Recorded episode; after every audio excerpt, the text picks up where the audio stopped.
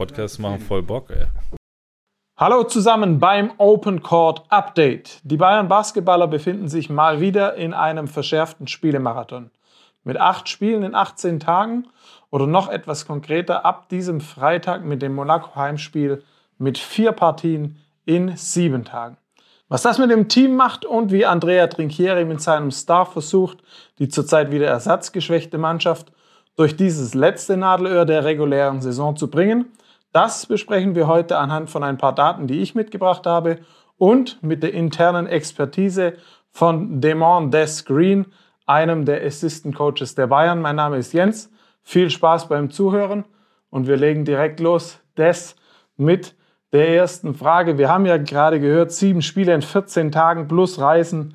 Was kann man eigentlich überhaupt vorbereiten? Was kann man trainieren? Ähm, vorbereiten für uns Trainer kann man relativ viel oder sehr viel sogar. Ich meine, wir, wir sind äh, genug Assistenztrainer. Jeder hat eine Verantwortung, jeder hat ein Spiel, was er analysiert. Also die Analyse ähm, und, und für uns Trainer die Vorbereitung ist sehr, sehr oder ein großes Bild.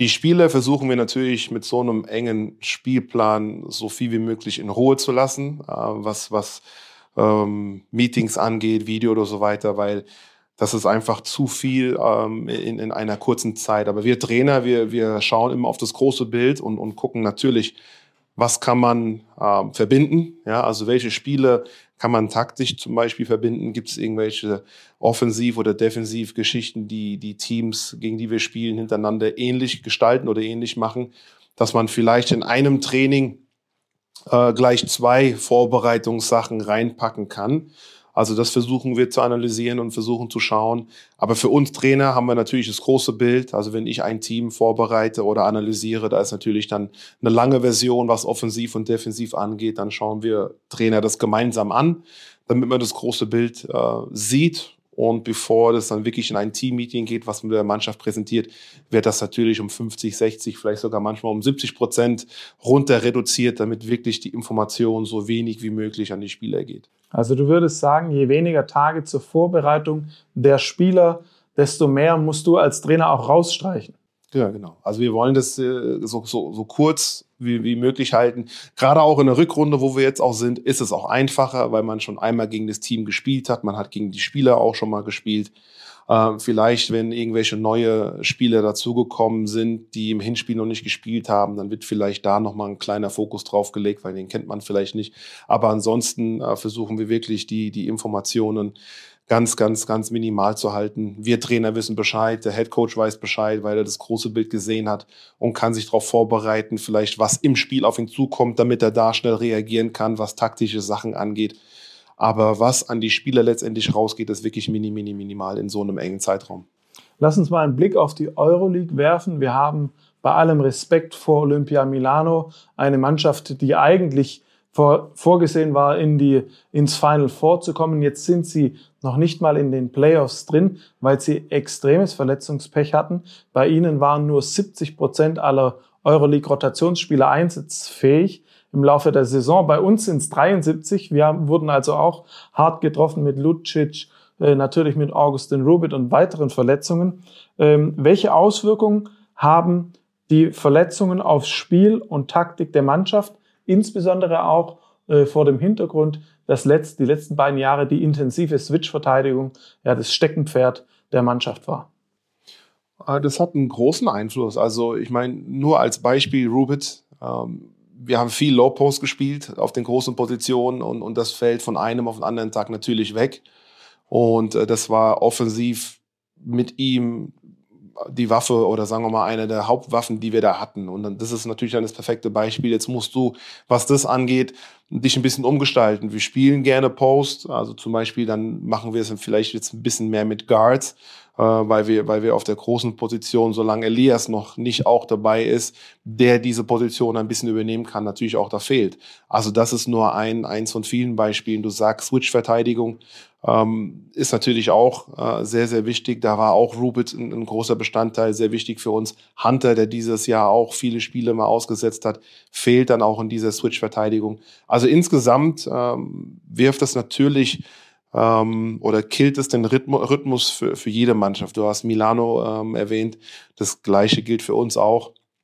Du versuchst eine gewisse Spielweise zu spielen, äh, baust das Team oder das System um einige Spieler äh, herum und wenn die dann wegfallen, äh, musst du ein bisschen improvisieren was ja auch kein Problem ist mit, mit, der, mit der Kadergröße, die wir da auch haben. Und wir gewinnen auch weiterhin Spiele oder spielen auch weiterhin gut.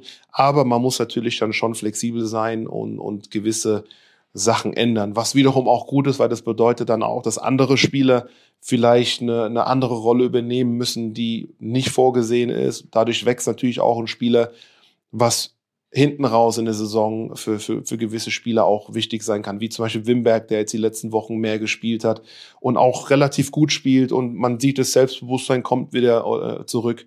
Also du gewinnst natürlich dann auch wieder Spieler, die dann in die Bresche springen müssen. Oder auch Andy Obst, der jetzt zum Beispiel gegen Mailand sein Career High in der Euroleague hatte, aber auch als Kreativspieler jetzt einfach ein höheres Volumen hat, dadurch, dass Cassius Winston ähm, nicht gespielt hat. Äh, für dich als Spieler. Wie äh, geht man so eine Situation an, wenn du, äh, wenn du zurückblickst, ähm, dass es jetzt, sagen wir mal, in der Euroleague war, dann ab einem gewissen Zeitpunkt waren die Playoffs in, in weiter Ferne. Wie geht man es als Spieler an, um, ähm, um da das Maximale rauszuholen, auch für die individuelle Entwicklung? Ja, für, für die individuelle Entwicklung sehe ich, oder weil du mich jetzt angesprochen hast als Spieler früher, ähm, sind die Spiele genauso wie, wie auch vorher. Ich meine, du, du willst trotzdem am Ende gewinnen. Äh, du spielst vor Zuschauern, äh, du reist äh, nach Athen oder sonst wo irgendwie hin. Also gehst du dieses Spiel oder solltest du dieses Spiel genau wie auch ein anderes Spiel angehen, als ob es vielleicht noch um die Playoffs geht, weil du willst ja auch weiter als Team wachsen.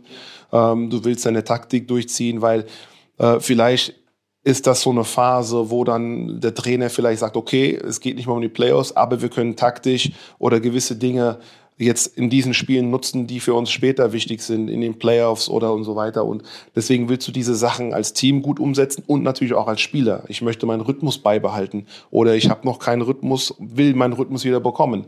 Und das funktioniert nur, wenn ich diese Spiele äh, zu 100 Prozent genauso betrachte wie, wie Spiele, wenn es um die Playoffs geht. Und das, das ist der Approach, das sollte der Approach auf jeden Fall sein. Beispielhaft bei Freddy sehen wir es, dass er jetzt häufiger auch mal hedgt auch mal switcht, etwas, was man im Anfang der Saison ähm, so nicht gespielt hat, wäre das zum Beispiel so eine Situation, wo du sagst, dass wir jetzt mal probieren, auch wenn wir vielleicht ein bisschen Lehrgeld bezahlen müssen, dass wir ihn in, in den Switch reinschicken? Ja gut, ich meine, der Coach äh, Trinkieri hatte das irgendwann mal auch äh, in dem Interview erwähnt, ähm, dass das Freddy da eine sehr, sehr gute Entwicklung gemacht hat, als Rim Protector mehr unten oder mehr am Korb gespielt hat aber äh, er selber das auch erwähnt hat. Ne? Er muss jetzt auch lernen, ähm, ein bisschen höher zu stehen und, und äh, da präsent zu sein, dass der Dreier nicht unbedingt äh, so einfach geworfen werden kann. Also das geht natürlich auch ein bisschen taktisch, aber auch äh, Entwicklung äh, für, für ihn, weil er ist noch ein junger Big Man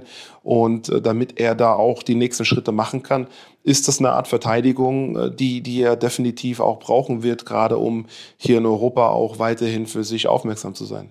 Okay, dann die letzte Frage mit äh, Vlado Lucic.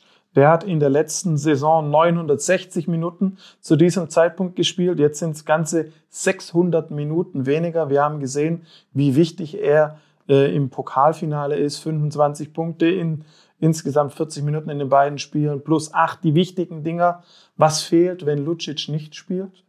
Äh, fehlt einiges. Ich meine, er ist natürlich offensiv und defensiv ähm, ähm, wie soll ich sagen, schon, schon ein Leader, ähm, eine wichtige per Person auf dem Spielfeld, ähm, der, der viel kommuniziert, der das Spiel einfach sensationell versteht, offensiv wie defensiv. Und, und da fehlt natürlich dann diese Energie und zu wissen, dass du da offensiv einen hast, der gerade in der entscheidenden Phase äh, aus sich herauskommt und, und wichtige Würfe trifft. Wenn du weißt, dass du so einen immer auf dem Spielfeld hast, fühlst du dich als Team oder auch als Coach an der Seite immer irgendwo sicher. Ähm, also das, das fehlt auf jeden Fall. Ich meine, die letzten Jahre hat er ja gezeigt, ähm, was, er, was er hier geleistet hat, gerade in diesen Minuten, die er da in der Juli gespielt hat.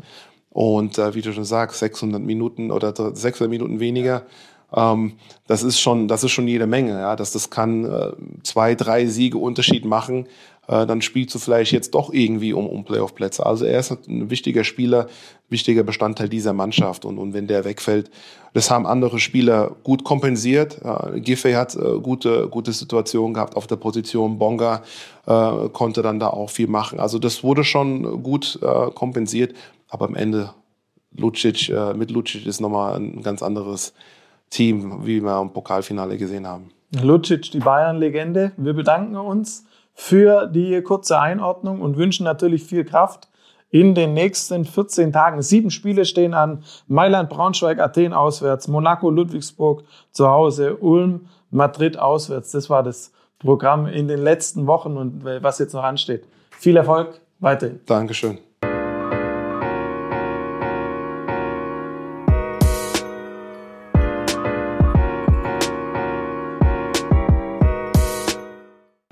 Podcasts machen voll Bock, ey.